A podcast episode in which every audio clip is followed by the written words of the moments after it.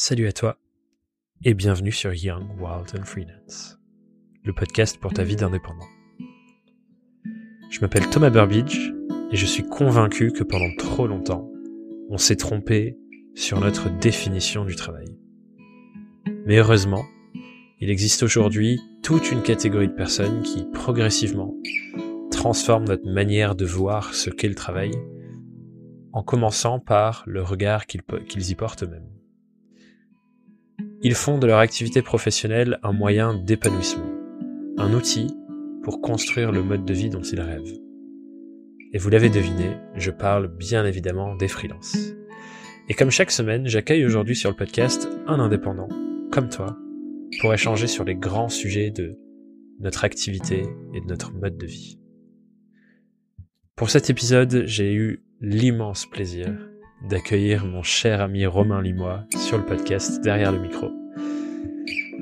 Romain est consultant en personal branding, un métier qu'il s'est créé de toutes pièces, au travers duquel il accompagne des conférenciers, auteurs, consultants et globalement des entrepreneurs indépendants qui sont seuls dans leur activité, comme toi j'imagine, et il les accompagne à passer d'un statut d'anonyme à une autorité sur leur thématique grâce au pouvoir du personnel branding ou de la marque personnelle si tu préfères ce terme-là.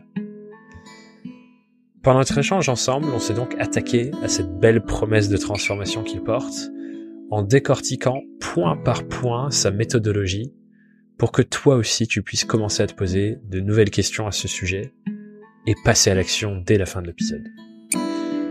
Mais juste avant de rentrer dans le cœur de cette discussion, un petit disclaimer.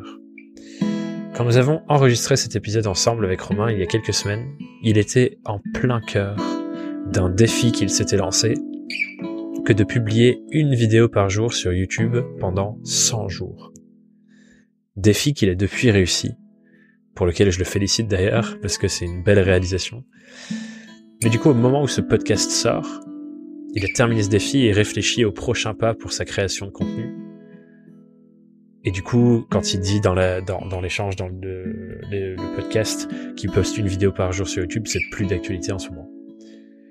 Et j'ai un regard d'insider d'ailleurs, donc je sais ce qui va sortir bientôt. Et je peux vous assurer que ça va être grandiose. Mais bon, j'arrête de vous teaser et je vous laisse découvrir l'épisode du jour avec Romain. Bonne écoute. Bonjour Romain Limois. Bonjour mon cher Thomas. Bienvenue sur le podcast. Bah écoute, euh, je dois te dire que ça me fait vraiment plaisir parce que j'ai vu ce que c'était. j'ai vu le début quoi. J'étais présent au tout début quand tu me disais Ah Romain, je vais faire un podcast. Et je dois t'avouer que euh, ça me fait vraiment plaisir bah, que tu me. Voilà, que tu m'offres un, un, épisode, que tu m'invites, qu'on puisse discuter comme ça pendant, pendant quelques minutes. Écoute, je pense que ça va être un bel épisode. Bah écoute, je pense aussi, on, on va pas peut-être teaser les, les, auditeurs comme ça sans savoir, mais. Euh... Rentrons directement dedans, tu as raison, ne teasons pas. Partons directement sur cette première question euh, un peu contextuelle, rituelle d'entrée. Romain Limois, comment. Pourquoi je dis Romain Limois C'est drôle de dire. Mais Romain si, c'est bien, c'est bien, très bien. Romain Limois. Romain Limois. Comment tu es devenu freelance et pourquoi tu es devenu freelance? Alors je, je, dirais plus, je me considère plus comme un, un indépendant, Okay. mais euh, mais oui, j'imagine que c'est la même question. Euh, euh, est-ce que je te fais la version longue ou la version courte? Toi qui vois. Comment et Il n'y a, pourquoi y a pas d'entre-deux. Comment et pourquoi Alors comment et pourquoi? Ah, En fait, si tu veux, euh, j'ai mis, je dirais que j'ai mis 26 ans à comprendre ce que c'était vraiment que l'entrepreneuriat en fait. Ok. Euh, quand euh, moi j'ai fait une école de commerce Ouais. et, euh, et quand tu es en école de commerce, l'entrepreneuriat, moi j'étais en 2012 en école de commerce. En 2012, l'entrepreneuriat c'était quoi? C'était Facebook parce qu'en 2012, euh, Facebook avait racheté Instagram. Donc c'était voilà, tu- Zuckerberg c'était l'entrepreneur. Donc en fait le start-upper c'était l'entrepreneur. Et euh, pareil, euh, euh, je commençais à consommer pas mal de contenu, tu vois, de d'Oussama Hamar. Hmm. Oussama Hamar, The Family, l'entrepreneuriat égale créer une énorme licorne et Ouais. puis revendre à des millions, etc. D'ailleurs, à l'époque, je pense pas que licorne ça existait comme terme. Licorne, ça existait même pas, tu vois. Mais par contre, euh, ouais, Oussama Hamar, il commençait un peu à... à- Ouais, C'était genre lever des fonds, faire euh, j'ai pas combien de millions sur tour de table. C'est ça. Ou alors, il y avait l'entrepreneuriat un peu à l'ancienne, industriel, où tu avais ta petite usine, euh, Ouais. euh, capitalistique euh, à l'ancienne. Et donc, euh, pour moi, c'était ça l'entrepreneuriat. Et je me suis toujours dit, ah, j'aimerais bien être entrepreneur, Mais pour moi, bah, la seule issue, c'était de devenir soit Mark Zuckerberg, ou en tout cas de, de marcher sur ses, sur ses pas, Ouais. soit d'avoir une, une boîte à l'ancienne.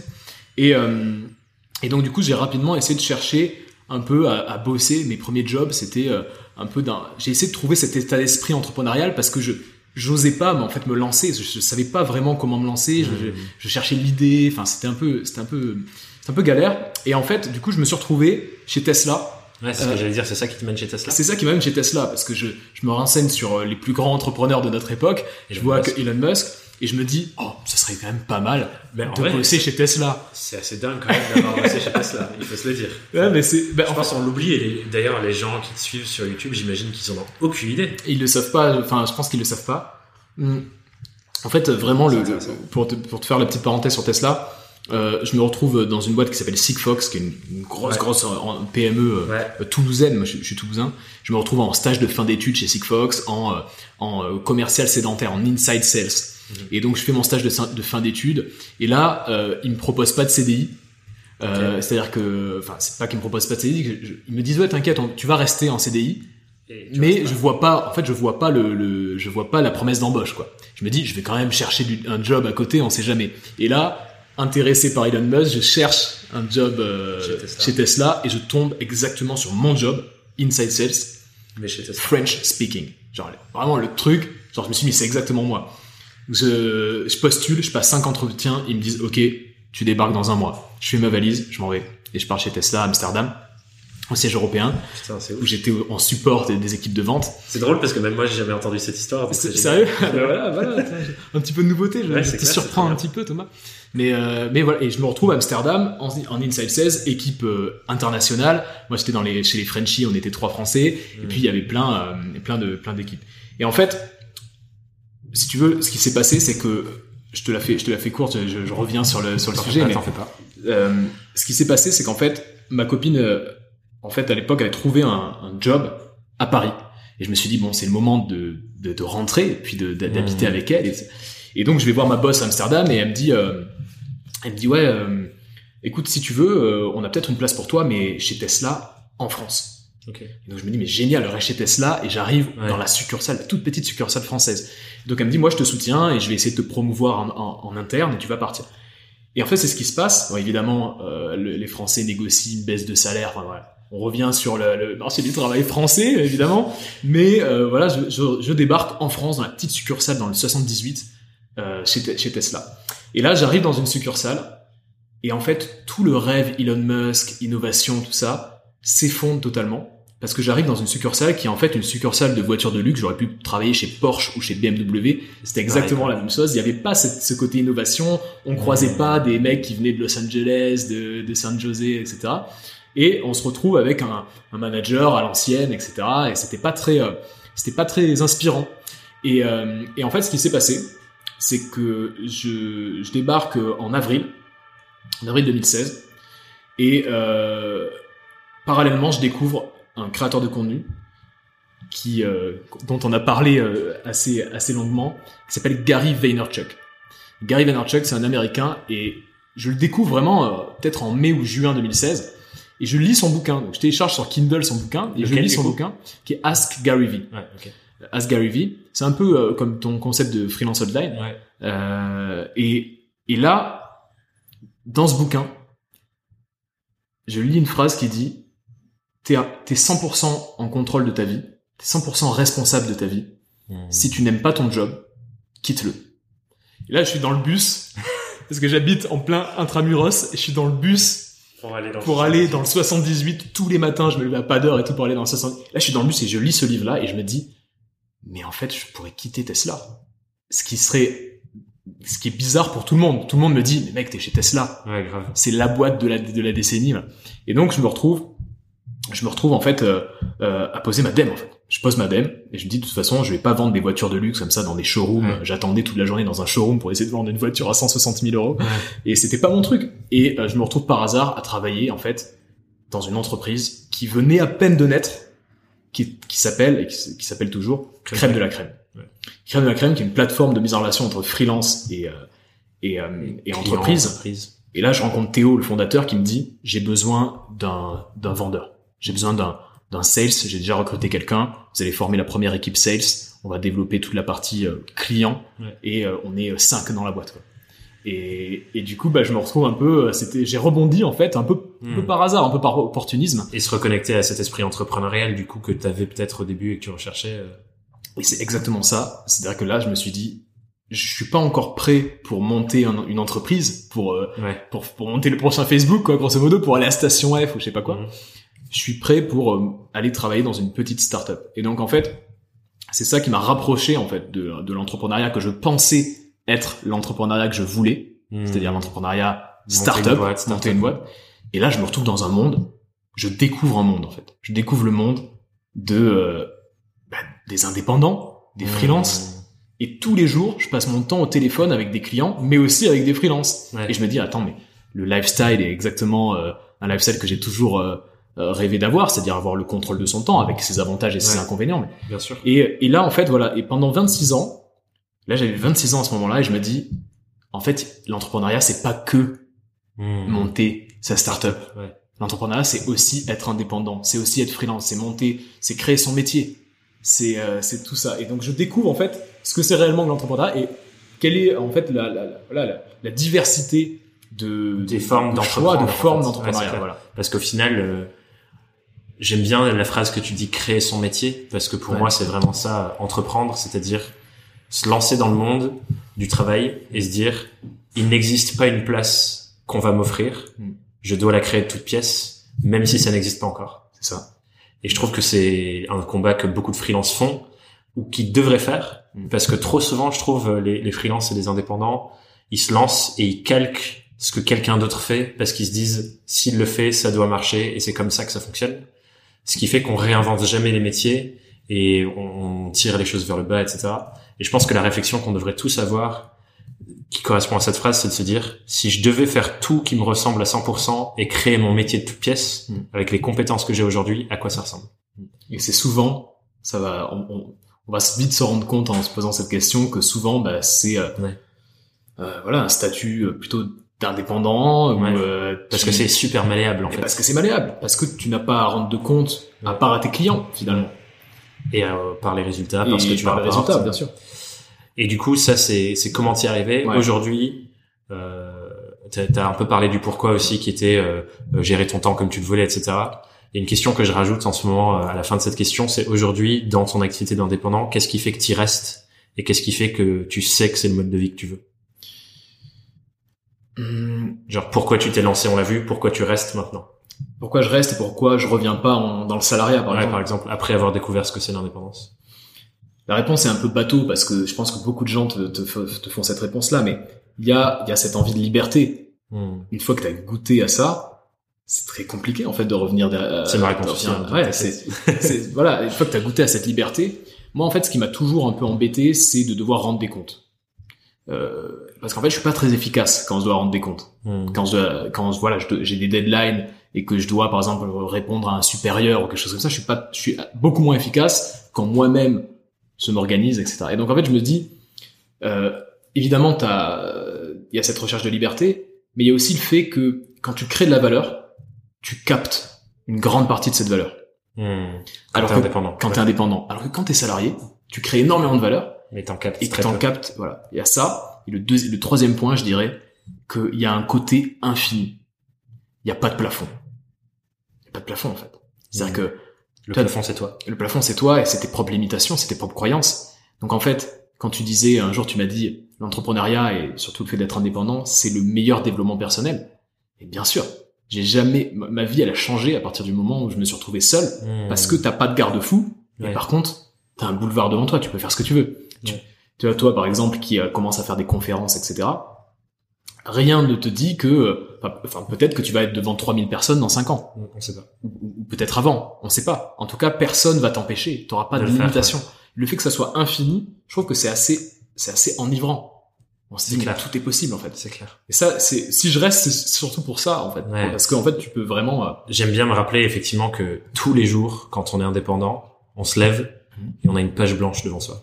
C'est-à-dire que si on avait vraiment envie, on pourrait balayer tout ce qu'on a fait jusqu'à aujourd'hui Mhm. et recommencer sur une nouvelle page. Mais c'est nous qui sommes aux commandes de notre bateau pour créer ce qu'on veut créer tous les jours, tous les jours, tous les jours, ça recommence. Mm. Effectivement, comme tu dis, c'est enivrant. Moi, j'y suis. euh, Aujourd'hui, c'est le jeu, le jeu que j'adore le plus. C'est, c'est presque addictif de se dire, en fait, là, j'ai 100% de contrôle sur à quoi j'ai envie que ma vie ressemble. Mm.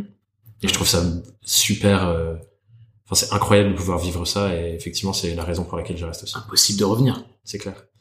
Pour avancer, euh, tu disais créer son métier de toute pièce. Aujourd'hui, c'est un peu ce que tu as fait, du coup. Complètement. Et euh, en sélectionnant un sujet qui te passionne, qui est le sujet du personal branding. Mm. Pour les gens qui nous écoutent, qui savent pas exactement ce que c'est, j'aimerais que tu nous partages. Pour toi, c'est quoi le personal branding et surtout pourquoi c'est important? En fait, le, le personal branding, la, la définition qu'on va trouver facilement, euh, si on fait un peu de recherche, on va trouver une définition qui est ta marque personnelle, c'est ce qu'on dit de toi quand t'es pas dans la pièce dans la pièce. C'est ce la toi. définition de Jeff Bezos? C'est Jeff Bezos qui dit ça pour la marque, le branding de, son, de sa boîte, mais c'est ce qu'on dit de toi quand t'es pas dans la pièce, c'est ce qu'on dit de toi quand t'as le dos tourné. Mm. Et en fait, moi, ce que je dis souvent, c'est que le personal branding, c'est une question de perception. Mm. C'est une question de valeur perçue. Qu'est-ce qu'on, comment on perçoit ton travail, comment on perçoit euh, ta personnalité, euh, et la perception, la perception, en fait, c'est pas qu'une question euh, d'image de soi. Parce que souvent, quand on fait quelques recherches ou quand on va à la Fnac au rayon personal branding, au rayon qu'on trouve, un euh, non, Ah. mais quand, quand on va à la Fnac et qu'on un- trouve un jour. mais quand on va à la Fnac et qu'on trouve des livres francophones sur ce sujet, rapidement on comprend que c'est une question d'image, une question limite de relooking Mm. euh, ou d'introspection profonde, etc. Alors qu'en fait, quand on se dit que le personal branding est lié à la valeur perçue, la valeur elle est toujours dans l'œil de ton audience. Ouais. Et donc à partir du moment où tu sais ça, tu te dis qu'en fait la le personal branding c'est lié à- au message que tu transmets et comment tu, à comment tu communiques. Ouais. Et surtout, c'est lié au gap, au fossé qu'il y a entre ce que tu veux communiquer Mm. et ce que tu communiques vraiment. vrai, est-ce que les gens pensent vraiment Et ce que les gens pensent vraiment. Et l'idée, c'est de réduire au maximum et de faire disparaître, en fait, Mm. ce gap-là. Avec Voilà. plein de techniques et plein de Avec plein de techniques, avec, voilà, et, et on va en parler là, je pense, euh, je pense que tu vas poser pas mal de questions Et du coup, pourquoi c'est important pour euh, un freelance d'avoir cette réflexion sur euh, le personal branding ou la marque personnelle, si on francise le terme? En fait, ce qui, pourquoi je, pourquoi ça me passionne, pourquoi ça me fascine le personal branding, parce que déjà c'est sous-estimé, Mhm. très sous-estimé. C'est sous-estimé en francophonie parce que c'est une question culturelle. C'est-à-dire que culturellement, on n'aime pas se mettre en avant. Hmm. Rapidement, quelqu'un qui se met en avant, on va dire que c'est quelqu'un d'arrogant, Ouais. ou quelqu'un de m'as-tu vu, Ouais. ou quelqu'un qui fait de l'autopromotion. Et donc en fait, le franco, le français ou le francophone, on va dire, même l'européen au sens large, n'aime pas trop se mettre en avant. Les anglo-saxons ont pas de problème là-dessus. Et du coup, c'est tellement sous-estimé que bah, c'est un avantage énorme à partir du moment où Où tu commences à travailler dessus. on commence à travailler dessus. Euh, Il y a aussi une chose qu'il faut savoir, c'est que tout le monde a une marque personnelle. Ouais. Et en fait, ce que je dis, c'est que souvent, la seule chose qu'il faut se mettre bien en tête, c'est que soit tu décides de développer ta marque personnelle Et de travailler dessus. et de travailler dessus, soit tu la laisses vivre un peu par défaut. Et dans ce cas-là, Hmm. si tu racontes pas ton histoire, si tu racontes pas ce que tu veux raconter, quelqu'un d'autre le fait pour toi. Ouais, parce qu'en fait, c'est basé sur le fait que quoi qu'il arrive, les gens ont un avis sur toi. Mhm. Quoi qu'il arrive, les gens ont un avis sur ton travail et ils vont en parler à d'autres personnes et ils vont euh, te recommander ou non, ils vont dire des choses. Et effectivement, tant que tu prends pas le contrôle sur qu'est-ce que je peux faire qui influence ce que les gens vont dire de moi, Mhm. tu laisses ça euh, à la sauvagerie du monde et, et, et tu contrôles rien en fait. T'es pas en contrôle. Et moi, ce que j'aime bien, euh, ma vision du personal branding, c'est qu'en fait, effectivement, c'est un sujet qui est incroyablement sous-estimé, alors que sa grande sœur, entre guillemets, qui est le branding, Mm. qui est, qui est mon métier, de la stratégie de marque, et en gros, comment est-ce que tu influences les perceptions que les gens ont d'une marque, genre Nike, Apple, euh, Blue, qui est la marque de ce micro, comment tu influences la, la pensée de, que ces gens ont d'une marque? Et ça, c'est une science qui est très poussée. Il y a des énormes agences internationales sur le sujet qui brassent des millions et des millions. Et c'est un, un gros investissement pour les grandes, moi- les grandes boîtes et les grandes marques. Et le personal branding, c'est juste se dire comment je prends tout ce savoir-là et je l'applique à moi en tant que personne pour faire de mon prénom-nom une marque du même style qu'un Apple, qu'un Nike, etc. avec tout ce qui va autour. Et, et je trouve ça incroyable à quel point c'est tellement développé sur les grandes marques, mais nous, en tant que personne, on l'a pas encore pris à ce point, tu vois. On n'ose pas on n'ose pas. On n'ose pas se mettre en avant. Ouais. Parce que déjà, se mettre en avant, c'est être vulnérable. Ouais, c'est clair, ça fait peur. Ça fait peur. T'es dans l'arène, Ouais. les gens te regardent, et donc du coup, t'es vulnérable Ouais. par définition. Donc, on préfère être caché tranquillement, être un consommateur, pas forcément être un producteur. Et euh, après, culturellement, hein, quand tu vois les, les Américains qui font des show and tell, Ouais.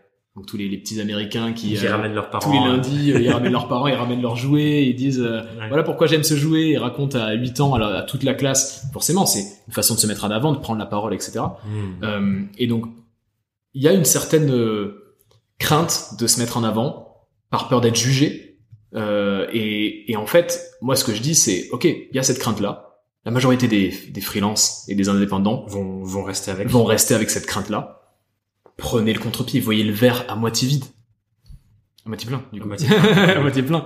Et, et essayez de prendre le contre-pied. Ouais. S'il y a 1% de personnes, 1% d'indépendants qui développent leur marque personnelle, pourquoi ne pas, euh, Ne pas être- faire partie de pas ces faire 1%. partie de ces- Tu vois, le- le- l'expérience euh, vécue, je travaillais chez Crème de la Crème pendant deux ans et demi.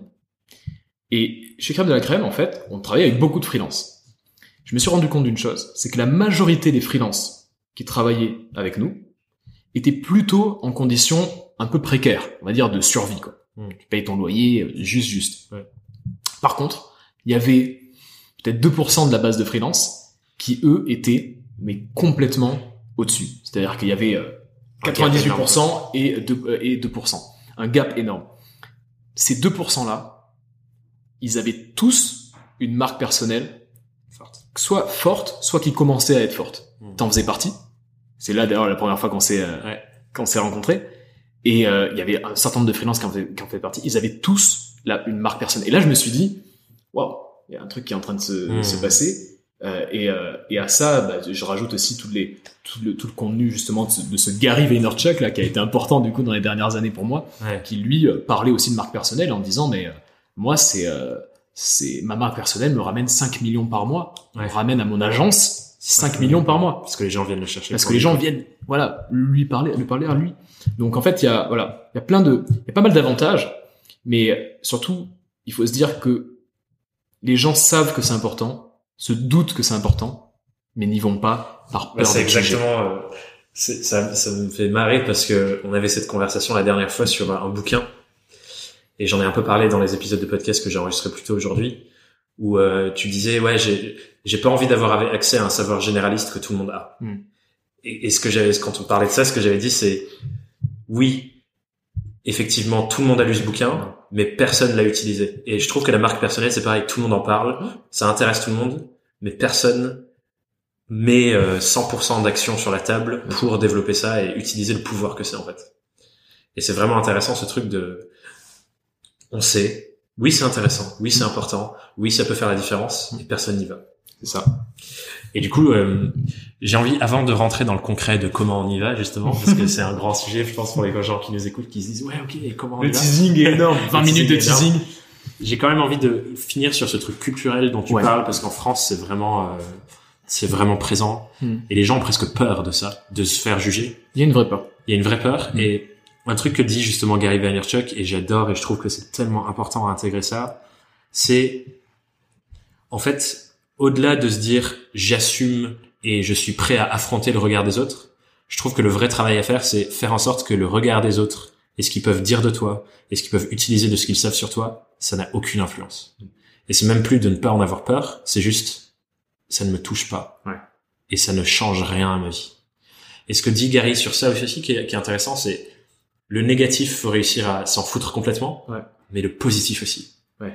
Parce que ce qu'on peut vivre tous les deux, par exemple, avec euh, les contenus concrets, tous les feedbacks qu'on a, les gens qui nous remercient, qui, qui nous applaudissent, euh, qui disent que c'est incroyable ce qu'on fait, patati patata, Mm. forcément, quelque part, ça fait du bien, tu vois, ça stimule, euh, ça flatte ton ego. Mais la vraie force, c'est quand même ça, ça ne t'affecte plus et que tu es juste en train d'avancer, de faire ce que tu veux faire, ce que tu dois faire pour ta mission de vie, entre guillemets, et exécuter sans te laisser affecter ni par le positif ni par le négatif. Ouais, c'est vrai que là, le, ce- ce- cette citation là de, de Gary, euh, Gary Vaynerchuk, incroyable. Moi, j'ai- c'est vrai que voilà, soit, euh, enfin, détache-toi à la fois Ouais. du rejet et de et du, du fait du négatif que du positif. C'est, mais en même temps, c'est c'est aussi humain tu vois, de Grave. c'est humain en fait d'avoir peur du rejet. Ouais. C'est c'est on est fait comme ça. On a peur de on a peur du jugement des autres, on a peur du Et rejet, on est des êtres sociaux. Ouais, ouais, c'est clair. Et donc en fait, c'est une vraie c'est un vrai travail pour la grande majorité des gens C'est clair. de se dire je m'en fous, j'y vais quand même. Ouais. Et ça, c'est un vrai, vrai travail. Et, et, et la, la marque personnelle, en fait, une fois qu'on comprend ça, qu'on se dit, en fait, je m'en fous. Ouais. J'y vais. Je vais créer du contenu. Je vais diffuser mon message. Je vais vraiment essayer d'imposer une certaine idéologie avec ma réflexion, mes croyances à moi, mes Mhm. croyances fortes. Et je vais les transmettre et quelqu'un va m'entendre. Et je vais diffuser, et je- plusieurs personnes vont m'entendre et je vais commencer à avoir une audience autour de moi. Je le fais et je m'en fous de ce que, ce qui va se passer. Je trouve qu'une bonne Ça, manière de, de traiter ce truc, c'est de changer.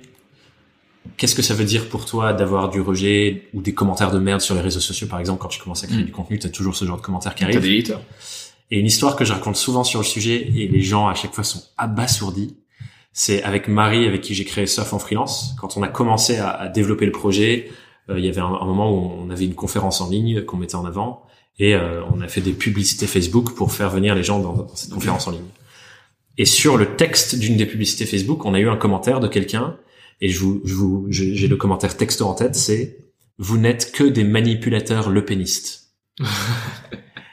Et c'était notre premier hater, c'était notre premier commentaire négatif. Et en vrai, c'est ultra violent comme commentaire. Ouais. Vous n'êtes que des manipulateurs lepénistes, Mm. à nous comparer à, enfin, tous ces trucs de haine, etc.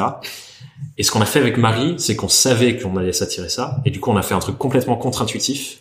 C'est que quand on a vu ce commentaire, on s'est levé, on a commencé à danser et à célébrer le fait d'avoir des haters. T'as célébré ton premier hater. On a célébré le fait qu'on se prenne du rejet dans la gueule et que les gens nous détestent, parce que pour nous, c'était signe à la fois qu'on avançait, parce qu'il y avait des gens qui trouvaient notre message assez clivant pour qu'on avance, et, du coup, c'était bon signe qu'on arrivait à capter l'attention. Et on, l'a fait exprès pour se dire, si on arrive à, absorber et à accepter ce genre de commentaires négatifs, on aura beaucoup plus d'endurance sur le long terme que si ça nous affecte. Et du coup, c'était co- construit comme ça de se Mm. dire, on va le célébrer pour que envoyer le message à notre cerveau que c'est une bonne chose, continue. C'est marrant que tu dis ça parce que pareil, bon, mon premier hater qui m'a dit que je le dégoûtais, tu me dégoûtes totalement avec ton contenu et tout. Je l'avais, j'ai fait une petite capture d'écran et je l'ai gardé aussi parce que pareil, j'ai un peu célébré, c'est marrant que tu me dises ça. Mais pareil, je me suis dit, ah, mon premier hater. Mais ça me fait penser ce que tu dis à, à une phrase de Robert Greene, qui est le, le- la personne qui a écrit le livre Power, Power, les 48 lois du, du pouvoir. Il dit en gros, si vous êtes attaqué, c'est, c'est que vous êtes une cible suffisamment importante Hmm. pour être attaqué. Ah, c'est bien ça. Et en fait, moi, chaque fois que quelqu'un vient m'insulter, ça arrive assez rarement, euh, je dois l'avouer, mais chaque fois que quelqu'un vient me dire que voilà ce que je fais c'est nul ou que vraiment il c'est pas enfin, quand, quand c'est pas constructif évidemment, je me dis bon mais c'est bien, c'est à dire que je, je fais assez de bruit pour aussi toucher ce genre de mecs là Ouais. qui sont pas dans mon audience Ouais. mais qui viennent me dire que ce que je fais c'est de la merde. Hmm. Et euh, voilà, si vous êtes attaqué, c'est que vous êtes une cible suffisamment importante pour être attaqué. pas mal. Et du coup, euh, je trouve ça intéressant de se dire, je vais aller chercher euh, le fait d'être à des niveaux où je peux attirer ça Bien sûr. et travailler ça euh, pour moi. Rentrons dans le concret du coup. Rentrons dans le concret. J'aime bien, il y a une manière dont tu parles, toi, de, de, de développer euh, sa marque personnelle et ce que ça veut dire, et c'est ce que tu vends à tes clients. En gros, tu dis que ce que tu veux offrir à tes clients, la transformation que tu as envie de leur offrir, c'est les faire passer d'inconnu sur un sujet Mhm. à une autorité sur ce sujet. Ouais. Et, et ta manière d'en parler, c'est que tu dis que tu les aides à créer leur marque personnelle, Mhm. la diffuser, cette marque personnelle, et ensuite la monétiser. Ouais. Est-ce que tu pourrais me, me donner sur ce série de créer, diffuser, monétiser si tu avais quelqu'un du podcast là qui t'écrit demain, Mm. c'est quoi la première action que tu lui dirais de faire pour partir de zéro et se dire ok, faut que je bosse sur ma marque personnelle? il faut se poser une question, déjà. C'est quel est mon domaine de prédilection? Quel est mon sujet? Quel est mon domaine? Quelle est ma thématique? Et se dire, mon obsession, ça doit être, ça doit être d'être top of mind sur cette thématique. Ouais. Le concept de top of mind, c'est quand je te dis pâte à tartiner, et tu me dis Nutella. Ouais. Je te dis, euh, j'ai envie de réparer mon pare-brise. Tu me dis Carglass. Carglass. Notre cerveau, il est, euh, enfin notre mémoire, Il surtout, identifie le premier truc auquel on pense sur un sujet. Exactement, voilà. Donc t'as toujours un, number one Ouais. dans n'importe quelle catégorie. Mhm. Déjà, il faut se dire quelle est ma catégorie, comment fa- comment je peux faire déjà pour être top of mind sur cette catégorie. Et en fait, très peu de gens se posent cette question. Très peu de gens se disent je suis graphiste, comment je peux être le ou la graphiste Quand on dans ma graphiste, on catégorie, pense à machin. voilà. graphiste dans tel domaine par exemple. Euh, les gens se disent ben voilà je suis substituable et c'est et c'est ok. Hmm. Alors que quand tu développes ta marque personnelle, il faut pas te dire que c'est ok. Parce que justement, tu ne dois pas être substituable. Les gens travaillent avec Thomas Burbidge, ils travaillent pas avec un freelance. Ouais. en fait. Et c'est un peu le, le, le, le mal, euh, le mal du, du freelance, c'est d'être complètement substituable et en fait d'aller euh, de jouer à une guerre des prix un peu à la, à la baisse, quoi. Ouais, ouais. Donc, déjà, la première chose, c'est de se dire, ok, comment je peux faire pour être top of mind? Déjà, quel est mon domaine de prédilection? Quelle est ma thématique? Hmm. Et comment je peux faire pour être top of mind Si je peux me permettre d'apporter un exercice que je trouve vraiment cool sur la question, c'est effectivement de se dire comment est-ce que je peux trouver un endroit où je peux être le premier où les gens ne sont pas? Voilà. Dans la stratégie euh, d'entreprise, on appelle ça la stratégie de l'océan bleu. Mais euh, pour un indépendant, ce qui peut être bien, c'est de se dire, euh, je prends un sujet, une thématique, Hmm. puis je crée, je fais une liste des 10 sous-thématiques sur ce truc, j'en choisis une autre, et on continue de creuser jusqu'à ce qu'on trouve un endroit où on se dit, ah tiens, ça j'ai jamais vu personne le faire. Ouais. Et c'est la réflexion que je vois de plus en plus pour certains graphistes qui ont des valeurs éco-responsables, bien poussées, etc. Je pense à Margot qui est venue en conférence avec moi ou à, ou à Johanna qui est dans mon programme, Mm. où elles, elles ont trouvé une manière d'en parler. Johanna, elle dit, je suis graphiste positive. Ouais. Et ça, c'est un truc que t'as jamais vu graphiste positive avant. Donc les gens se posent des questions, ils se disent, ah tiens, première personne que je vois comme ça. Ça. Et Margot, elle a dit, je suis écographiste. Et ça aussi, les gens se disent, ah tiens, Pas mal. écographiste, Mm. je connaissais pas. Et c'est juste une autre manière, effectivement, de calibrer ta thématique pour que ça change un peu et que les gens se disent, ah, c'est la première personne que je vois faire ça. Tu peux créer ta thématique. C'est vrai qu'on se le dit pas aussi, mais qu'est-ce qui nous empêche de créer notre thématique? Grave. Donc moi, par exemple, ma thématique à moi, c'est quoi? C'est le personal branding, mais plutôt à destination des indépendants, Ouais. des entrepreneurs qui ont des business individuels, qui Des sont seuls, des conférenciers, des auteurs, euh, des experts, des, des consultants indépendants. Et donc du coup, bah, c'est une thématique. Quand euh, tu es indépendant et que tu, passes à- tu penses à personal branding, mon objectif, mon obsession, c'est que tu penses à Romain Limois. Ouais. Et, et c'est ça. Quand, quand, quand je pense à mathématiques, est-ce que quand quelqu'un pense à mathématiques, Est-ce qu'il qu'il pense à toi pense à moi Ok. Donc ça, c'est déjà une première chose. Donc ça, c'est un peu la partie créer. Créer, c'est grosso modo bien se positionner Sur ta thématique. sur, sa, sur la thématique, trouver la thématique et bien se positionner. Ouais. La deuxième partie, c'est la partie diffusion. Là, les diffusions, on va pas passer par quatre chemins. Il faut créer du contenu. Il n'y a pas, il y a pas dix mille choses. Je pourrais, euh, voilà, on peut, on peut tourner autour du pot. Il faut créer du contenu. Pourquoi? Parce que 99% des gens sont des consommateurs de contenu, mais il y a que peut-être 1%, peut-être moins, qui créent du contenu. Ouais. Euh, et forcément, créer du contenu, ça te différencie. Ça te fait sortir du lot directement. Donc, créer du contenu, c'est comme ça que tu vas commencer à diffuser en fait ta marque. Ouais. Euh, et puis après la monétiser, la monétiser, il y a plein de façons de monétiser une marque personnelle, mais euh, à partir du moment où tu es top of mind sur ta catégorie, que tu crées du contenu, ce qui d'ailleurs participe au fait que tu sois top of mind dans ta catégorie, bah, à partir de ce moment-là, tu as une audience, tu es respecté pour ce que tu racontes, et donc forcément tu peux faire du coaching, très sous-estimé. Je, je suis assez, euh, sous- je suis assez surpris de que assez peu de gens, assez peu d'indépendants aient une offre coaching. Ouais. C'est assez recherché le coaching. C'est, une carte qu'on peut, qu'on peut Ouais. abattre facilement. Euh, faire de la prestation classique. À tes graphistes, tu fais de la prestation. Et puis ça peut être des produits digitaux ou des conférences, par exemple. Se voir vraiment, d'abord se voir comme un média. Ouais, c'est ça ce que je voulais revenir sur la partie diffusion. Effectivement, c'est un truc que tu dis souvent. C'est on doit se voir nous en tant qu'individu Mhm. comme un média. Ouais, se voir comme un média. En fait, un média, quand on réfléchit aux médias, aux plus gros médias qui sont autour de nous, imaginons, je sais pas, le- les échos, le journal Les échos, quotidien Les échos. Ouais. Il, a, il y a un sujet de prédilection. Tout média a un sujet de prédilection. Les échos, Hmm. c'est le business l'économie. Il y a une création de contenu régulière. Les échos, c'est tous les matins Des articles, des le articles, journal, journal, tous les matins, voilà. Et bah, derrière, forcément, il y a le fait de créer le rendez-vous. Donc je sais que tous les matins j'ai les échos. Ouais. Quoi qu'il se passe, tous les matins je peux aller dans mon kiosque à journal. C'est un peu, c'est un peu old school comme, comme C'est exemple. un bon exemple parce que c'est celui que tout le monde connaît en fait. Voilà. Tous les matins, tu peux trouver ton. Donc tu crées le rendez-vous. Ouais. Et du coup, tu as forcément une communauté qui te connaît, qui te respecte pour ton sujet de prédilection. Et Et tu t'attribues de la valeur. Les gens disent si c'est un article des échos, c'est que c'est un truc important. Voilà, tu as cette étiquette de, euh, de qualité. Ouais. Et en fait, quand je dis que tout entrepreneur et surtout tout indépendant devrait devenir à son échelle un média, c'est justement, voilà, j'ai mon sujet de prédilection, je crée euh, du contenu, Ouais. et je crée le rendez-vous, je et j'essaie de d'avoir une, une communauté, de développer une communauté, de développer une audience, Ouais. qui est euh, peut-être le meilleur capital dans- sur lequel quelqu'un pourrait investir.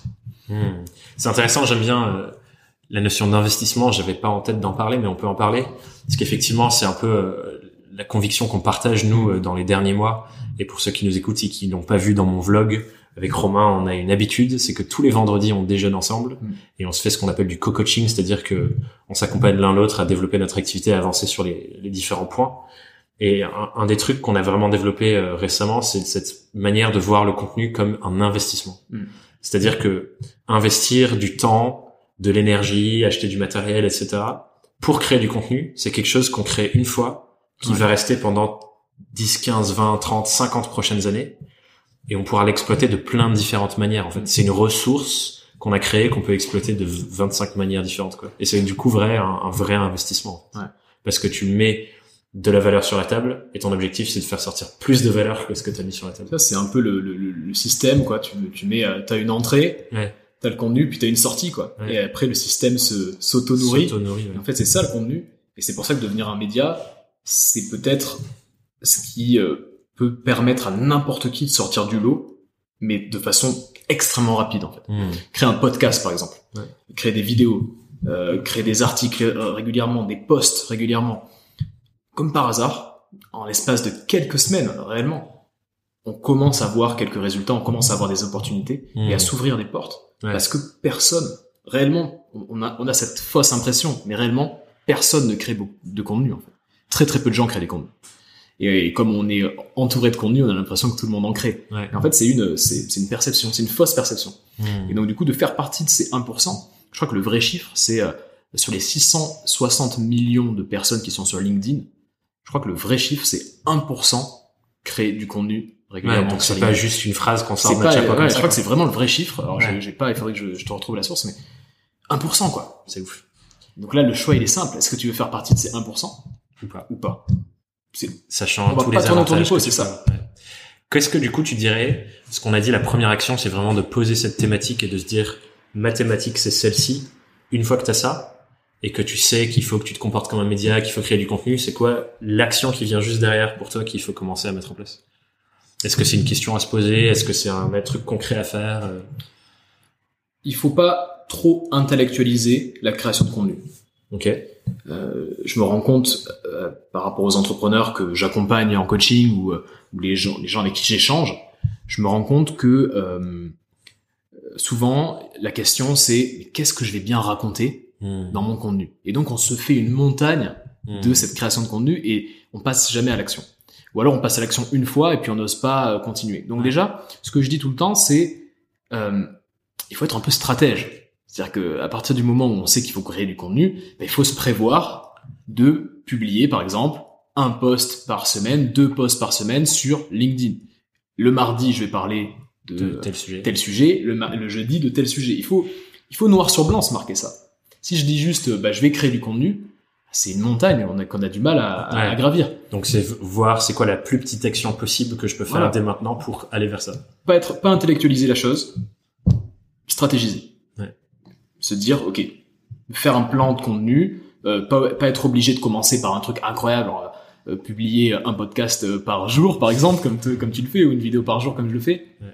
On peut démarrer assez petit, mais il faut noir sur blanc se dire, voilà quelle est ma stratégie pour les deux, trois prochains mois. Hmm. Si tu si tu fais pas ça, si t'as pas ce, cette, cette discipline là, tu vas te noyer dans un verre d'eau. Ouais. Et comment du coup tu penses, est-ce que c'est un travail que tu as fait récemment en plus Mhm. parce que nos deux sujets à nous, moi mathématiques, c'est le freelancing et euh, ce que je travaille sur ma marque personnelle à moi, c'est être le freelance de référence qui crée des sujets de pédagogie pour les autres freelances. Ouais. Toi, c'est le personnel branding pour les indépendants. Merde, je tape sur la table. le, le, le, le personnel branding pour les entrepreneurs indépendants. Comment tu fais pour prendre une thématique aussi large et la réduire pour te dire, je vais parler de ce sujet mardi sur mon post LinkedIn? Parce que c'est un vrai sujet, c'est tellement gros que tu peux parler de plein de trucs, quoi. Je vois où tu veux en venir. Euh, ce qui est important quand on a un sujet un peu large, c'est de, de diviser ce sujet en sous-thématiques. Euh, tout n'importe quel sujet, quel que soit le sujet que vous avez, quelle que soit la, la, thématique générale que vous ayez, euh, vous allez pouvoir la diviser en une dizaine, 10, 12 sous-thématiques. Moi, par exemple, parmi mes sous-thématiques, je vais avoir devenir un média. je vais avoir bien se positionner, Mm. bien se vendre. Euh, je vais avoir euh, monétisé sa marque personnelle. Ouais. Donc ça va être plein de petites euh, sous-parties comme ça. Donc en fait, ce que je fais moi là en ce moment sur YouTube, c'est que je pars sur des semaines un peu thématiques. Ouais. Donc je me dis, ben voilà, la semaine prochaine, je vais parler de se positionner sujet. Et d'un sujet. Et donc j'essaie comme ça, ce qui me permet d'avoir des recherches pour mes vidéos qui sont un peu plus ciblées Ouais. et d'être plus efficace, et puis d'attaquer sur plusieurs angles en fait Le gros le gros sujet qui est le positionnement et le personal branding enfin, Ouais. Et du coup, euh, dans ce sujet-là. l'invitation pour les personnes qui nous écoutent, c'est de dire j'ai ma thématique, je trouve les 10 qui vont dessous, Mhm. et petit à petit, je me dis ok, je traite celle-là, puis celle-là, puis celle-là, en créant du contenu sur ces trucs-là. Et petit à petit, à force de tous ces contenus-là, au final, ça crée la perception globale de putain, cette personne-là, elle connaît vraiment bien ce gros sujet. Elle a euh, toutes les palettes en fait, toute, Ouais. toute la... Mais ce qui est- ça, ça me ramène à un sujet qui est intéressant aussi, c'est-à-dire que le fait de diviser en sous-thématiques. Vous pouvez pas savoir parfois exactement quelles sont les bonnes sous-thématiques ou est-ce que euh, cette sous-thématique est vraiment pertinente. On peut Ouais. pas savoir. Donc on fait un premier choix. On se dit ouais, voilà les 10, les Ouais. 10 que j'ai envie de traiter. Et puis en fait, on, voilà, jour après jour, on se dit ah mais il y a même cette thématique aussi qui est pas mal. euh, ça peut être Mm. intéressant de. Et en fait, euh, voilà, souvent on, a- on, on part du principe qu'il faut qu'on choisisse et qu'on et, et le choix en fait et, euh, et, et qu'on reste bloqué en fait dans ce choix-là. Non, Ouais. on peut très bien choisir, tester, tester une thématique, partir sur 10 semaines par exemple, et chaque semaine vous testez une thématique, et sur les 10 semaines vous allez vous rendre compte qu'il y en a que 7 qui sont vraiment vraiment pertinentes, Mm. les trois autres elles sont peut-être un peu moins pertinentes, ou elles sont des sous-thématiques de sous-thématiques. Ouais. Et en fait petit à petit comme ça, euh, et réussir à trouver vraiment des sous-thématiques solides. Et ça, ça se fait sur plusieurs mois. Ouais, ouais. Mais quand on se met dans ce mindset de test à Ouais. chaque semaine, c'est là qu'on a des informations, c'est là qu'on a de la data. Ouais, c'est ce que j'allais dire. T'as aussi les retours de euh, ah tiens cette semaine-là j'ai eu tant de réactions alors que la semaine dernière j'avais rien Mhm. ou la semaine d'avant j'avais rien ou la semaine suivante j'avais rien. Et ça valide aussi c'est quoi l'intérêt du, du marché entre guillemets pour les choses dont tu parles. Et tu peux deep dive sur les sujets dont les gens euh, auxquels les gens s'intéressent le plus au final. C'est ça. Et je trouve que c'est intéressant ce truc de, euh, tu vois, Sam Ovens, il en parle pas mal, euh, qui est euh, quelqu'un qu'on qu'on suit euh, tous les deux. Et lui, il dit, il, dit un truc que j'adore, c'est de dire, en gros, ton message et le contenu que tu crées, Mm. c'est un peu comme euh, quand t'essayes, quand t'essayes de calibrer ta radio. Tu sais, Ouais. tu as le gros bouton, tu le tournes et le message il fait, il fait des bruits bizarres et tout d'un coup c'est hyper clair. Ouais. Et ce que nous on doit faire en tant que créateur de contenu et quand on essaie de développer notre marque personnelle, c'est on doit clarifier notre message Hmm. pour trouver le moment où notre message il est clair sur la radio Ouais. et où il est clair pour les gens en face pour que en gros on accorde nos deux radios ensemble. Et quand tu arrives à faire ça, c'est que, enfin, arriver à faire ça, pardon, c'est que par le test. Ouais. T'es obligé de tester plusieurs messages, plusieurs typologies de contenu, et quand tu trouves la, la bonne réception entre ce que j'aimais et ce que tu reçois, Ouais. qui est la base de la communication, c'est là où tu as trouvé ton modèle et ton équilibrage entre euh, la perception de ta marque personnelle Mm. et l'émission de ta marque personnelle et close the gap, ce qu'on disait au tout début de l'épisode en fait. C'est énorme cette, cet exemple-là parce que tu te rends compte en fait que le but d'un entrepreneur, Mhm. c'est d'aller à la rencontre Ouais. de son marché. Et comment tu fais pour trouver des gens en francophonie, si ton, ton marché c'est un marché francophone, comment tu fais pour aller à la rencontre de ton marché? Comment tu fais pour faire en sorte que les gens que tu veux toucher, que le client idéal que tu veux toucher, qui est au fin fond de, de l'Ariège ou de je sais pas où, te disent ah ouais, je suis, je suis touché par ce que tu me racontes. Hmm. Le contenu. Le contenu, ça te permet d'aller à la rencontre de ton marché rapidement. Hmm.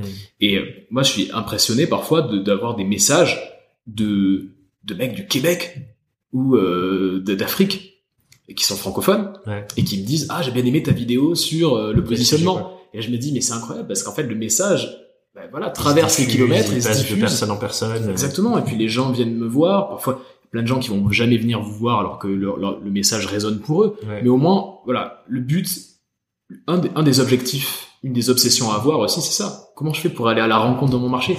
Hmm. Le contenu, c'est pour moi. Après, je pense qu'on partage la même idée, mais pour moi, c'est le chemin le plus court. Intéressant. Il y a euh, un truc justement du coup sur le contenu. Souvent, on peut, on voit le- la création de contenu, comme tu disais, comme une montagne. Mm. On sait pas par où commencer, on sait pas comment faire, et on voit surtout ça comme un truc ultra chronophage. Créer, c'est pas donné à tout le monde, en tout cas au début. Ouais. Et il y a, pareil, un truc, je pense que tous les deux on a compris récemment et qui a vraiment switché dans notre manière de faire, et, et, et on va beaucoup plus vite depuis qu'on l'a compris, c'est que quand on documente, C'est-à-dire qu'on partage simplement ce qui se passe dans nos vies. C'est une, c'est une manière de créer, mais qui est optimisée par rapport à notre temps. C'est pas j'arrête ma vie, je me pose, je crée un truc nouveau de toute pièce. C'est j'accompagne les choses qui se passent déjà dans ma vie et je place du savoir à l'intérieur de ça. Et là, j'apporte de la valeur en ce faisant. À quel point est-ce que tu dirais que ça, ça peut aider des gens qui n'osent pas créer du contenu parce qu'ils voient ça comme une montagne pour passer à l'action? Comme je te disais tout à l'heure, on a tendance à intellectualiser la création de contenu. Et donc on se dit, il faut absolument que mon sujet il hmm. soit ultra pertinent. Hmm. Donc on se met un peu dans la peau de notre audience cible et on se dit, oh, notre audience cible forcément, elle va apprécier ce type de sujet, hmm. ce niveau de complexité, etc. Alors qu'en fait, on est un peu dans l'ère de la, ce que j'appelle la nouvelle télé-réalité. C'est-à-dire qu'on a, on est attiré en tant qu'être humain par l'ordinaire. On est complètement attiré par l'ordinaire et c'est pour ça que on adore regarder. Je suis sûr que vous le faites, ceux qui écoutent le podcast en ce moment. Euh, il y a moins de, il y a moins d'une heure de ça, vous étiez sur Instagram en train de regarder des stories, j'imagine. Pourquoi? Parce qu'on adore les gens qui sont là dans la rue en train de dire ah j'ai mangé un, j'ai mangé une gaufre incroyable. Ce qui est drôle, c'est que 90% du temps on dit c'est de la merde, c'est chiant, mais on le regarde quand on même. On regarde, ça nous fascine. On est fasciné par euh, l'ordinaire. Euh, en ce moment, il y a le, mot qui, que tout le monde utilise, c'est l'authenticité. Mais hmm. il y a du vrai là-dedans, c'est-à-dire qu'on est fasciné par quelque chose qui euh, se rapproche un peu de, de nous, de, de, qui on est en tant qu'être humain. Et donc en fait, le fait de documenter son aventure entrepreneuriale, c'est le meilleur moyen de proposer. Alors je ne sais pas si on m'entend encore. ouais, il y a les sapeurs-pompiers. Il y a les sapeurs On est en face d'une caserne, mais tout va bien. c'est vraiment le cas. En plus, juste en bas. Ouais, juste en bas. Là, je vois le petit drapeau français. Euh, le fait de documenter son aventure. Le fait de documenter son aventure entrepreneuriale, c'est euh, peut-être le meilleur moyen de proposer un contenu, voilà, qui est basé autour de l'ordinaire, du normal. Et comme par hasard, ça marche. je vais vous donner un exemple très précis. Je sors une vidéo par jour sur YouTube. Hmm. Tous les dimanches, depuis quelques semaines, j'ai sorti ce que, j'appelle le café du dimanche, où en fait je suis euh, un peu plus tranquille, euh, c'est moins monté, c'est moins euh, tuto, je parle de plein de sujets qui sont qui pas forcément rapport avec le, le personal branding, il y a un côté un peu vlog, grosso modo. C'est sur ces vidéos-là, j'ai remarqué ça ce matin, c'est sur ces vidéos-là que je prends le plus d'abonnés. Les gens s'abonnent en voyant le café du dimanche, parce que justement, je suis proche, enfin, je suis le plus proche de qui je suis réellement, quoi. on a l'impression que je suis en face de, de toi. Donc voilà un peu le. Je rejoins tellement ce truc parce que, euh, encore une fois, j'ai l'impression d'en parler énormément en ce moment, euh, ce qui est sûrement une bonne chose, mais mm. Je suis, j'observe de plus en plus à quel point tout c'est tout ce qu'on fait là, c'est simplement des outils pour créer davantage de liens avec les êtres humains avec qui on veut travailler. Et quand on comprend ça et qu'on se dit en fait, la personne avec qui je veux bosser, c'est un être humain qui a juste envie d'être en relation avec d'autres êtres humains, de faire des trucs cool et d'être heureux au quotidien dans leur projet. Quand on comprend ça et qu'on lâche un peu sur, euh, tu vois, j'ai l'impression que aujourd'hui sur tous ces sujets entrepreneuriaux, il y a une espèce d'injonction hmm. à être le scientifique de ton sujet, qui le comprend mieux que quiconque, dans euh, euh, presque genre à faire euh, de la science de l'atome mm. sur euh, nos sujets euh, de rédaction web, enfin tous ces trucs-là mm. et tous les sujets que, qui sont ceux de vous, les freelances qui écoutent. Alors qu'au final, tu pourrais avoir la meilleure expertise du monde, mais être un, une personne pas du tout sociable, pas du tout agréable, horrible avec qui vivre et avec qui travailler. Les gens, ils vont pas te prêter attention longtemps. Parce qu'ils préféreront travailler avec quelqu'un avec qui ils s'entendent bien, qu'ils choisissent en tant que personne, même si elle a un niveau de compétence inférieur. Ce que tu dis souvent, qui est, qui est génial, c'est en gros le nombre de messages, il est fini. C'est-à-dire que il y a pour telle thématique donnée, il y a peut-être 100, 200, 300 messages forts. Par contre, le nombre de messagers, il est infini. Il est infini. Et il y chacun, en a que chaque nombre de personnes. Quoi. Moi, je vais peut-être être sensible à ce que tu racontes toi sur le freelancing et moins à ce que rencontre quelqu'un d'autre sur le freelancing euh, et inversement. Et, et, et, en fait, chacun va un peu comme tu parlais de radio et de fréquence. Voilà, il y en a qui sont basés sur ta fréquence, ta façon d'expliquer les choses, ta sensibilité, euh, ta petite euh, touch à toi. Et puis il y en a qui sont pas. Il y a des gens qui vont pas du tout être sensibles à ça. Hmm. Et, euh, et c'est pour ça qu'il faut se dire que la création de contenu, c'est peut-être une des choses les plus subjectives qui existent. C'est pour ça qu'il faut pas l'intellectualiser, parce que tout ça c'est très subjectif. C'est-à-dire que on ne sait pas ce qui va marcher déjà. Quand vous créez un contenu, c'est très difficile de, par exemple, de se dire, je vais créer un contenu viral. C'est impossible même. On a envie de se dire, ce contenu-là, il va être incroyable, il va être viral. Mais en fait, on ne sait pas vraiment ce qui va résonner. Hmm. Donc le but, c'est de se dire, bon ben, je crée du contenu, je crée du contenu, je publie, et puis on verra. Ouais. Et il faut pas, et c'est très subjectif tout ça. Ouais. Par contre, ce qui est sûr, c'est que bah, il y a une différence entre ceux qui en créent et ceux qui en créent pas. Mais tout ça est très subjectif, donc ne l'intellectualisez pas et lancez-vous. Il y a un truc euh, sur lequel je voulais revenir, parce que là, du coup, on parle beaucoup de messages, donc je vais aller un peu plus loin sur le truc. T'as sorti récemment une vidéo YouTube où tu disais c'est l'ingrédient secret de votre personal branding, et tu parlais de ce message que toi tu martèles à la fin de chaque vidéo, et on a un peu touché du doigt aussi, qui est faites partie de la minorité qui agit. Comme Ouais. tu dis là, il y a une différence entre ceux qui créent du contenu et agissent et ceux qui n'en créent pas. Mhm. Pourquoi est-ce que avoir une phrase comme ça qui incarne tes croyances, parce que c'est le cas pour toi, ça incarne ta croyance que il y a une minorité de personnes qui agissent, créent du contenu, développent leur marque personnelle, et c'est ceux qui gagnent. Mm. Pourquoi c'est important de trouver une phrase comme ça? Je pense que c'est important, à un moment donné, le plus tôt possible, je pense, dans sa vie d'indépendant, c'est important de, de marquer noir sur blanc quelle est ce que j'appelle son idéologie.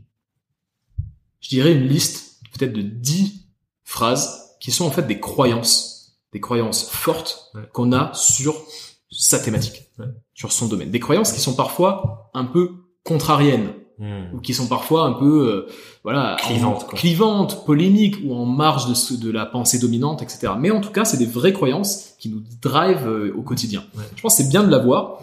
Et le, le pire, c'est d'avoir des croyances mais de pas les diffuser. Il faut les diffuser parce que, comme je viens de dire, il y a quelqu'un qui est peut-être au fin fond du Limousin, Qui a la même que toi. qui a la même que toi ou qui va être frappé par ce que tu racontes. Ouais. Et donc, on a tous des croyances, mais très peu de gens font l'exercice de vraiment se les noter, vraiment se dire voilà mon idéologie, Ouais. grosso modo, qui évolue avec le temps. hein. Tu le dis, euh, Ouais. on n'est pas des, des voilà des, des, des grands scientifiques de, de notre thématique, mais ça évolue, mais il faut avoir cette thématique. Et, c'est- cette, et pour moi, c'est ça aussi, ces convictions quand tu les partages qui créent du lien avec les gens, en Mhm. fait. Parce que effectivement, quand tu, comme tu le dis très bien, quand quelqu'un se dit, putain, je pense la même chose, j'ai jamais entendu personne l'assumer et le dire, ça crée un lien hyper fort avec la personne en face. Et c'est une des raisons pour lesquelles, euh, quand je me présente maintenant, ouais. j'ai changé ma manière de me présenter depuis euh, la fin de l'année dernière, et je commence toujours mes présentations par, je m'appelle Thomas Burbidge et je suis convaincu que, Ouais. j'explique ce par quoi je suis convaincu, et c'est pour ça que, et j'explique ce que je fais basé sur mes convictions Génial, génial. et ça crée un vrai lien de, de, de, de proximité avec les gens parce que ma conviction, elle incarne ce que les gens se démènent à faire tous les jours. Mm. Et les freelances qui, qui, qui écoutent ce podcast et qui m'écoutent dans mes différents contenus, ils connaissent cette présentation. Mm. Et en fait, eux, ce qu'ils font tous les jours, c'est incarner mes convictions. C'est ça. Ce qui fait que du coup, j'ai un vrai lien avec avec euh, avec les freelances parce que on est tous en train de, on croit la même chose, on construit la même chose, on avance dans le même sens parce que on est pareil en fait. Bah ouais, On est pareil. ça Et- résonne. Ça résonne, exactement. Et du coup, je suis entièrement d'accord avec toi. Et euh, on avait une conversation avec Antoine euh, Pelletier sur Ouais. le podcast. Euh, je crois que oui, c'est Antoine Pelletier. Et euh, dans son épisode, on avait beaucoup parlé de sa page à propos sur son site web. Ok. Et sur sa page à propos, il a une liste de mes convictions sont celles-ci. Bam, bam, bam, bam. Il balance ses convictions sur sa page à propos. c'est génial. Et c'est trop. Et j'ai trouvé ses ça convictions, génial. ses croyances, son idéologie, vous l'appelez Ouais. comme vous voulez.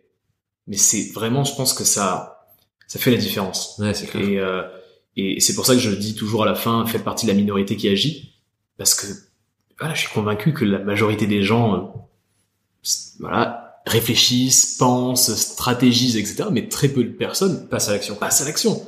Et du coup, c'est une réelle minorité, et de faire partie de cette minorité, ça te, ça te fait gagner euh, trois coups d'avance. Hmm. Et donc, euh, c'est dur de passer à l'action. Moi, tous les jours, j'ai du mal sur plein de sujets à passer à l'action. Ouais. Mais c'est ce que notre ami Valentin appelle la résistance. la résistance, c'est ça. En fait, euh, euh, je pense que tous les jours, il faut s'entraîner un peu à ce que, ce que les Américains appellent la resistance training. Ouais. Le fait de s'entraîner à lutter contre notre petite voix qui nous dit non, reste tranquille. Tu feras ça demain. Ah, tu feras ça demain, reste tranquille, euh, là t'es dans l'inconfort. Et résister à ça, c'est faire partie de cette minorité Ouais. qui prend le, le, le pari de d'agir malgré euh, bah, malgré tout, malgré l'inconfort que c'est d'agir, Hmm. parce que c'est derrière l'action qui se passent les plus belles choses. En fait. Et c'est ça que que, que j'ai compris hein, récemment, euh, à vrai dire, là, sur une année quoi. Et c'est pour ça que je me suis dit quand je fais des vidéos, j'ai envie de envie balancer ce message-là quoi. Parce que parce que j'y crois vraiment, c'est une vraie Ouais. croyance ancrée. Et je partage à fond cette conviction. Hmm. On va réaliser sur les questions rituelles de fin de l'épisode? Déjà? Déjà, ouais, ça passe vite. Hein. On est déjà à plus de 50 minutes euh, d'échange.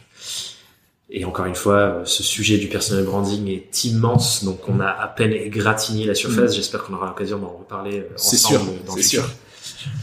Mais la première question rituelle de fin d'épisode, c'est dans ton activité d'indépendant, ta vie de freelance jusqu'à maintenant, c'est quoi la plus grosse galère que tu as eue? Mm.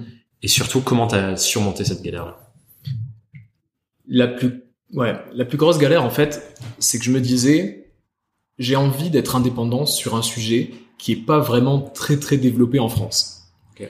Donc, l'obstacle, le premier obstacle, c'est de me dire comment je peux faire pour avoir des clients sur ce sujet-là, sachant Mhm. que bah c'est pas non plus euh, pas développé, super développé quoi. Alors t'es quoi, t'es consultant, personal branding. Même moi j'ai du mal à dire, à, à ouais. dire exactement ce que je fais, euh, mettre un mot très précis, tu vois, en termes de, de, de statut. Et donc du coup, je me suis dit, il faut que j'ai mes premiers clients.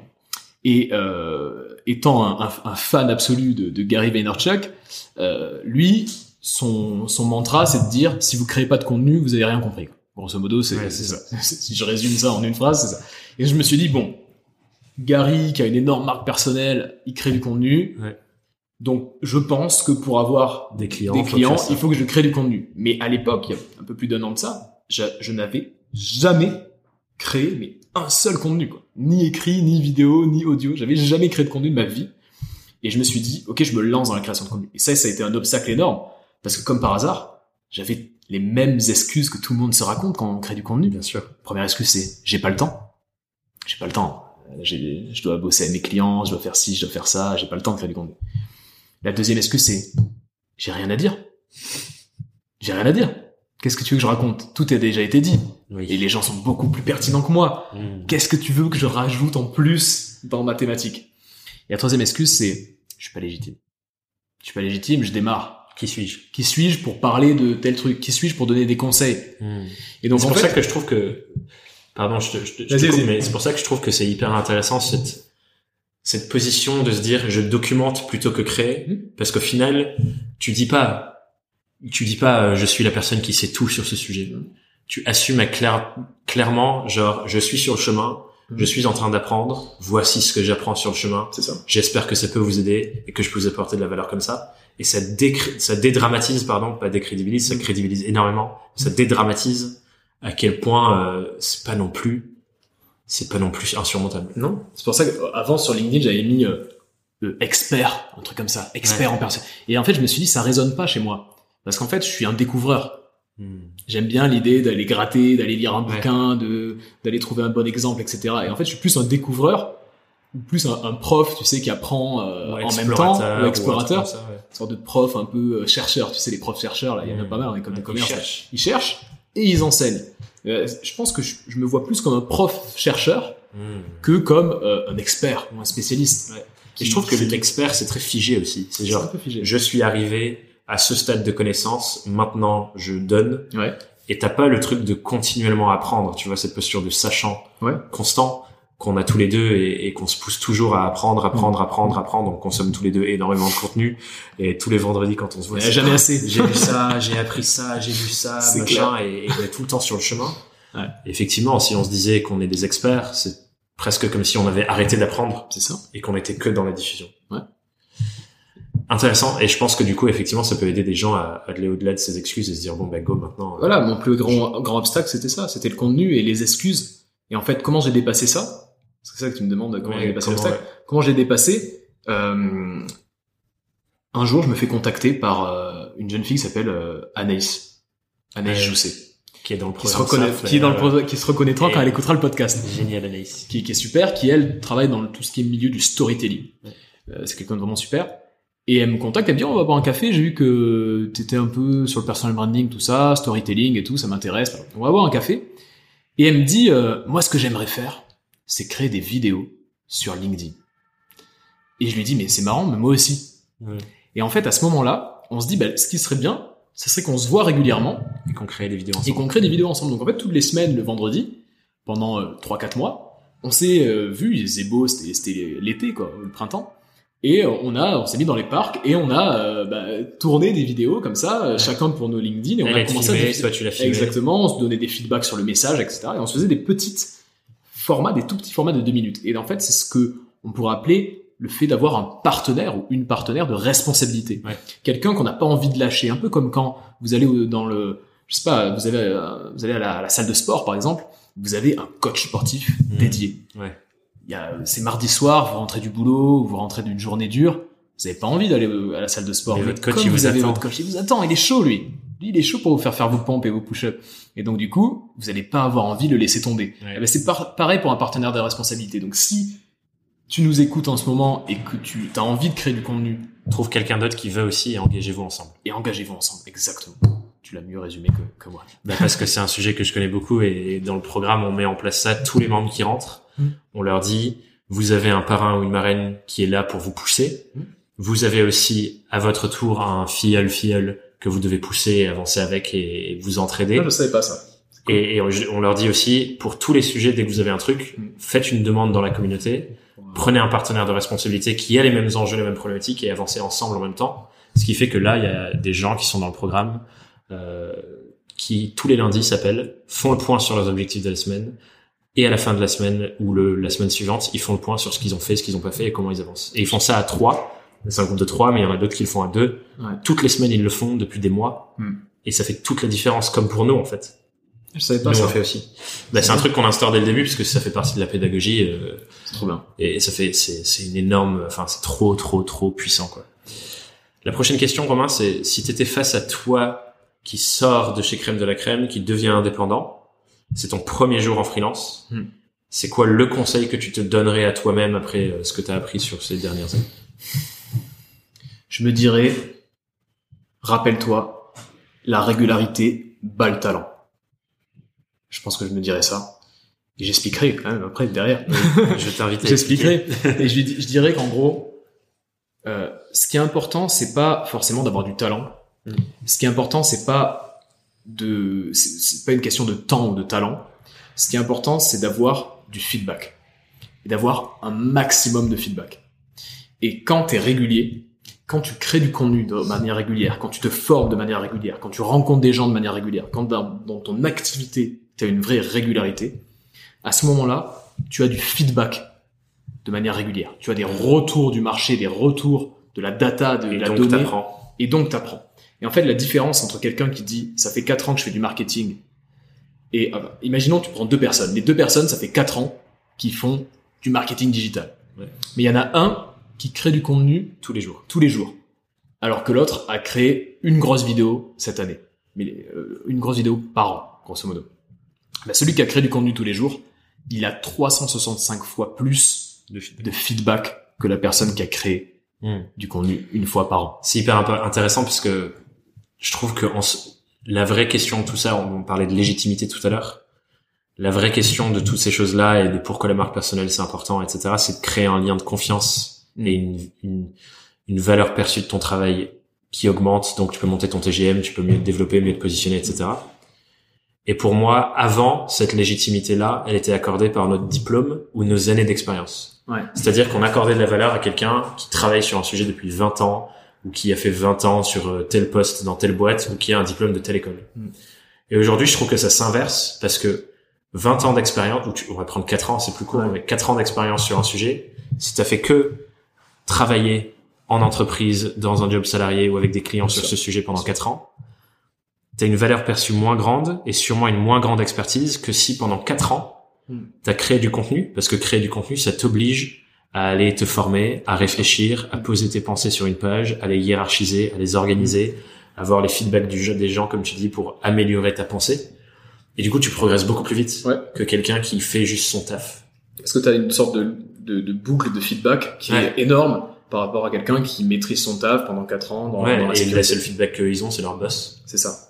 Ce qui est bien euh, dans cette voilà, ce qui est la seule chose que tu peux avoir euh, Ou leurs clients, s'ils sont ou leurs clients. Mais voilà, il- je pense que je lui dirais ça. Je lui dirais rappelle-toi, c'est pas une question de talent, c'est pas une question de temps non plus. Te dis pas il faut que je passe 15 ans à travailler la barre personnelle Ouais. pour non, c'est une question de nombre de feedback. Donc en fait, chaque action au quotidien peut générer peut des feedbacks et il faut être à la recherche de ces feedbacks. C'est ça l'entrepreneuriat en fait. C'est le nombre de feedbacks que tu as. Ouais. Un bon entrepreneur, c'est quelqu'un qui a de énormément de trouver- feedback. Comme tous les sujets qu'on voit en startup, ça te permet de trouver le product market fit, le message fit dont on parlait avec la radio, tous ces trucs-là. Parce que tu as des feedbacks de ton audience et tu te dis ok bah là j'ai réussi à bien calibrer c'est ça qui cherche c'est Mhm. ça qui marche que j'arrive à vendre Ouais. et je continue d'appuyer sur ce bouton là quoi Et pour toi-même aussi, tu te connais mieux toi-même. ouais c'est clair T'as tellement eu de situations différentes, des situations de stress, des situations euh, que tu te connais tellement que bah, maintenant tu sais que dans telle situation, tu réagis comme ça. Donc t'es efficace. Ouais. Et tu fais ça, tu multiplies ça par euh, un feedback, 10 feedbacks par jour. c'est énorme c'est énorme. Donc c'est pas une question de temps, c'est une question vraiment de de, bah, de, de feedback quoi et de régularité. Petit c'est bon je pense qu'on l'entend pas euh, petit son. on euh, a un petit bip bip bip en arrière-plan mais je crois qu'on l'entend pas je regarde les, les petites courbes sur le logiciel ça a l'air bien Ça a l'air bon. Euh, la dernière question, et c'est sûrement la plus importante ou à la- celle à laquelle je tiens le plus, parce que, euh, comme tu le sais, je suis convaincu aussi du pouvoir des questions qu'on se pose et de comment ça peut nous faire changer de regard sur le monde, sur notre activité, sur comment on avance. Et du coup, la dernière question, c'est si tu avais une question à poser aux gens qui nous écoutent pour que cette semaine ils aient un vrai travail de fond, de réflexion sur eux-mêmes et leur activité, c'est quoi cette question? J'ai le droit d'en avoir deux. Ok, t'as le droit. Mais c'est seulement parce que c'est toi. Romain. bon, y a, parce qu'en fait, il y en a une qui est un peu plus abstraite que l'autre. Ok. Je vais commencer par l'abstraite. Euh, je sais plus où j'avais lu ça, je crois dans un bouquin, je, je suis incapable de, de, de dire le nom du bouquin. Mais en fait, on a tous quelque chose qui nous rend unique. Et la question que- qu'il faut se poser, c'est qu'est-ce qui me rend unique et comment je peux l'utiliser au service des autres. Et quand on met le doigt sur ce qui nous rend unique et qu'on arrive à à peu près avoir une stratégie pour utiliser ça au service des autres, tout s'éclaircit en fait. Et Hmm. quand j'ai fait ce travail-là, moi ce que j'adore faire par exemple, c'est consommer du contenu plutôt business. Euh, je suis capable d'aller deep, deep, deep, deep dans un contenu et de, de les- consommer. Pour vous dire, euh, toutes les semaines, Romain me sort le nom d'un nouveau créateur de contenu que je ne connais pas et il me dit j'ai regardé 30, 30 heures de ses vidéos et il me sort tous ses apprentissages et c'est absolument incroyable. Je sais pas où il trouve le temps de faire ça, euh, ni l'énergie ni l'envie, mais c'est clairement quelque chose qui le caractérise et toutes les semaines il me sort deux trois nouvelles personnes que je connais pas. de faire ça. Puis pendant longtemps, je me suis dit, Oh, mais c'est une perte de temps, euh, c'est un hobby plus qu'autre chose. Mais maintenant que je crée du contenu, Grâce à ça, que je crée des formations, que je crée du coaching, grâce en fait à tout ce que tu apprends. tout ça, tout ce qui me Ouais. nourrit, je me dis, mais voilà ce que je mets à disposition des autres. Je mets Mmh. à disposition tout ça combiné dans le cadre du personal branding Et de ton message. à et de mon message à moi, personnel, de mes croyances à moi, mais j'essaie d'aider à, ma, à, ma- à mon humble échelle les gens grâce à ce qui, ce qui fait de Ouais. moi que je suis un peu à part ou un peu unique, enfin mon unicité quelque part. La question c'est qu'est-ce qui Qu'est-ce qui te rend unique? Trouve ce qui te rend unique et qu'est-ce qui te rend unique et comment tu peux l'utiliser au service des autres. Ok. Et la question plus terre à terre? La question plus terre à terre, c'est dans quelle thématique je peux être top of mind? Déjà de se dire ça et de trouver une thématique ou pas, parfois même d'inventer sa thématique. Ouais, Ça aussi, ça va éclaircir un petit peu les choses. Vous allez même pouvoir créer plus facilement du contenu. Vous allez plus facilement pouvoir devenir un média quand vous avez une thématique. Donc ça, c'est, elle est beaucoup plus terre à terre celle-là, mais les deux se, se combinent évidemment. Ouais, ouais, et du coup, euh, les gens qui les écoutent, je les invite à mettre pause, sortir un carnet et commencer à écrire pour trouver leur thématique, parce que c'est clair que quand tu définis cette direction, ça aide aussi à aller euh, construire tout le reste, parce que tu dis, c'est ça dont j'ai envie de parler. Il y a un exercice très simple pour quand on ne sait pas quelle thématique choisir.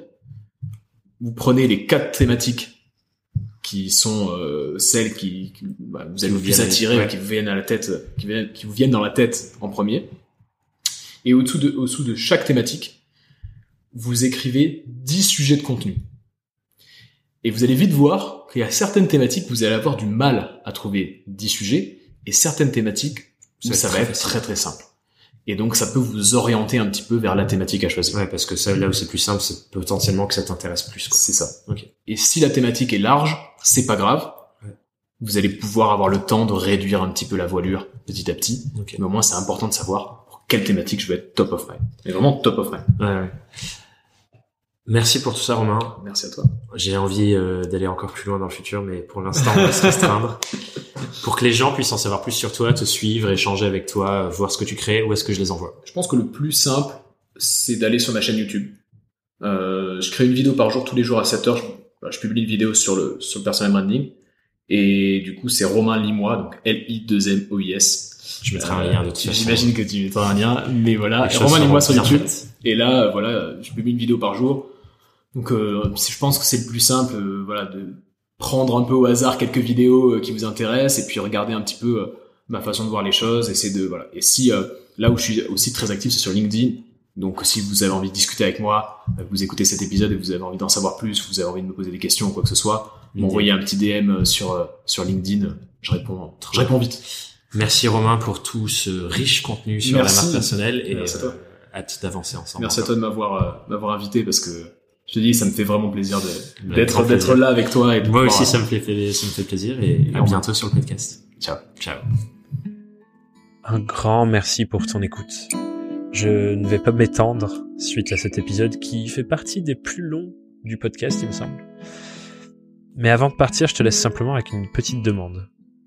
Si tu aimes ce podcast et les échanges que je te partage ici chaque semaine, ça me serait d'un immense soutien si tu pouvais mettre une note et un commentaire sur ton application de podcast préférée, parce que c'est vraiment ce qui m'aide le plus à permettre à de nouvelles personnes de découvrir ce projet.